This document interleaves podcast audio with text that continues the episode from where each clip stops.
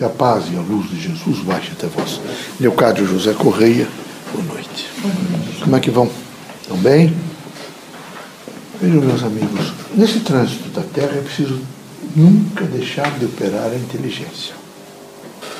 Vocês precisam, vão aprender o Espiritismo, estão aprendendo, processando o conhecimento espírito, mas é preciso que nos acontecimentos vocês operem a inteligência, inteligência de vocês. Porque o circunstancial da Terra é o circunstancial de querer que vocês todos evoluam. Então, são, é uma diversidade, aqui, ali, lá, acolá, permanente. Enquanto vocês vivem aqui, vocês serão fustigados, vocês serão testados, vocês serão chamados a atenção. Vocês, é, isso em todos os sentidos, do corpo até uma linguagem. Tudo estará, nesse momento, incidindo sobre vocês para ver que comportamento vocês tomam. Então é preciso que vocês tenham um discernimento mental de tentar fazer o melhor. Veja, a criação no país é uma criação doméstica, num aspecto, evidentemente, de diminuição das pessoas. Vocês sempre têm alguém, vocês têm que correr porque as coisas não. Vocês têm, têm que ter força para resolver a problemática da vida, os desafios, da melhor forma possível. Vocês não podem viver permanentemente sobre a égide, porque ensinaram vocês é santo, é espírito, é não sei o quê. Vocês nunca se assumem. E nesse, nesse processo todo, onde as contingências do cotidiano são variáveis, vocês têm que ter inteligência. Vocês têm que utilizar a inteligência. Às vezes, se deter um pouco, parar, perguntar a vocês mesmos qual é o caminho que eu vou tomar de que forma eu vou, nesse momento, tentar resolver essa problemática? De que maneira? Como é que será, evidentemente, a minha postura diante do mundo? Essa é uma situação necessária, fundamental no processo evolutivo. É muito comum as pessoas que chegam aqui no centro espírita, e nos primeiros tempos, exemplo, vocês, é como se nós, nós espíritos, fôssemos simplesmente é, agentes de resolução de problemas. E não é isto, de maneira nenhuma. Nós não estamos aqui, não fomos treinados para resolver problemas. Nós fomos treinados para sensibilizá-los a vocês alcançarem, vejo, conhecimento, sabedoria, e na medida desse conhecimento, vocês resolverem essas, esses desafios que na, numa cotidianidade diversificada acontecem na vida de vocês. Vocês têm que ter coragem, portanto. Mas a coragem desprovida de inteligência é terrível, porque é nula e se bestifica. Fica, o indivíduo fica integralmente sem, sem uma ação coerente, viabilizadora. Tem que ter absolutamente uma inteligência, tem que pensar. Como nós estamos a pensar, você tem que pensar. Será que eu tenho que fazer isso, que fazer aquilo? De que maneira eu vou fazer essa interpo, interposição, interpolação da vida? Porque senão a coisa complica muito. O centro espírita vocês mesmo, se eu não me manifestasse aqui, é, eu, eu com toda certeza veria a súmula do pensamento de vocês e estaria fazendo mais ou menos um discurso parecido com esse que eu estou fazendo. Estaria inscrito em mim, na minha presença aqui dentro, e passaria a vocês, vocês todos. Aqui tem uma quantidade imensa de espíritos. Eles estão sempre emitindo para vocês mensagens, as mais diversas. Vejam, esse é um momento que falta paz na Terra. Então nós estamos emitindo para ver se vocês não ficam agenciando mais a desordem, que vocês passem a agenciar a ordem. Esse é o momento de, de o país, por exemplo, está com assaltos, está com furto, roubo, assassinato. O que é que nós estamos trazendo? Elementos para que vocês tenham coragem de se administrar da melhor, melhor maneira possível, não se queixar tanto para não aumentar a dor social e ficar forte. Aqui tem um, espíritos que pensam tanto quanto vocês, só que como eles estão em graus que não têm a dimensão da Terra, eles têm uma faculdade melhor. E como eles pensam aqui dentro, e eles fazem juízo crítico, né, vocês imediatamente recebem. Todas as sessões espíritas elas têm uma representatividade de exercício mediúnico. E por que exercício? Porque é uma interação entre nós e vocês.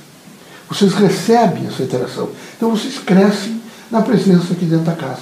Vocês alcance, evidentemente, um crescimento, um progresso, é? para vocês eh, amanhã, no cotidiano forte, o cotidiano difícil, às vezes ostensivamente, vejo, perverso. Eu atendo pessoas todos os dias. Todos os dias. Ah? E é perverso, eu sei que é perverso. É difícil, por exemplo, o problema do reencarne. Difícil. E vocês querem controlar. Vocês imaginam que vocês têm que controlar os filhos. Os filhos de vocês têm que estar com saúde. A presença de vocês têm. Os netos de vocês têm que estar. Eu, às vezes, me pergunto, será que eles não aprenderam nada? Vocês têm que ter um pouco de compreensão ligada a Deus. Não há milagre. Nós somos meros capacitores no sentido de é, fazer é, recair sobre vocês conhecimento. Nós não vamos operar nada impedindo que vocês tenham que passar o que vocês vão passar. Não se iludam conosco. Nem conosco, nem com ninguém. Nós podemos protegê-los, ajustá-los, mas nunca blindaremos vocês. Em hipótese nenhuma. Nós estaríamos, nesse momento, né, contrariando os princípios doutrinários do Espírito e um comando geral que tem sobre todos os espíritos manifestantes. Quem tem que se proteger são vocês através da, da prece. Quem tem que encontrar, evidentemente, os elementos necessários são vocês. Nós podemos, nós protegemos, nós amparamos, nós ajudamos é, que a, a, a própria espiritualidade de vocês se transforme em luz, para que vocês olhem um pouco para vocês e vejam o que é que vocês devem reagir. Mas nós não podemos fazer muita coisa. Não se iludam. Nós, o mundo seria horrível. Então, os espíritas eh, recebem tratamento especial, os espíritas vão ser protegidos diferentemente, os espíritos. Isso também é porque vocês não, podem, não põem o pensamento a, a funcionar. Se vocês colocarem realmente os pontos e a dimensão, vocês vão ver que, que vocês têm que imediatamente imaginar numa totalidade. Nós trabalhamos com totalidade. Eu hoje atendi 10 hospitais aqui nessa região. É, são pessoas as mais diversas, não são espíritas, são protestantes, são evangélicas, são hum, católicas. Não é? Tinha um espírita atendendo, porque a nossa função é atender. Então, às vezes, suavizador, levar uma mensagem de amor, uma mensagem de suporte e ajudar evidentemente as pessoas. Mas não imagine que é no sentido de agora eu vou pôr a mão e essa pessoa não vai mais sofrer isso. Não, meus amigos. Vocês são produtos da reencarnação. Eu vou dar só um exemplo para vocês. Alguns de vocês, por exemplo, casam por interesse. E depois vocês vêm se queixar achando assim que as coisas estão. Vocês têm que aguentar o tranco. Tem que aguentar o tranco. Todas as vezes que vocês derem um passo, um passo só, e nessa área de relações humanas, é dramático a coisa. Os filhos de vocês nascem face do que vocês fizeram.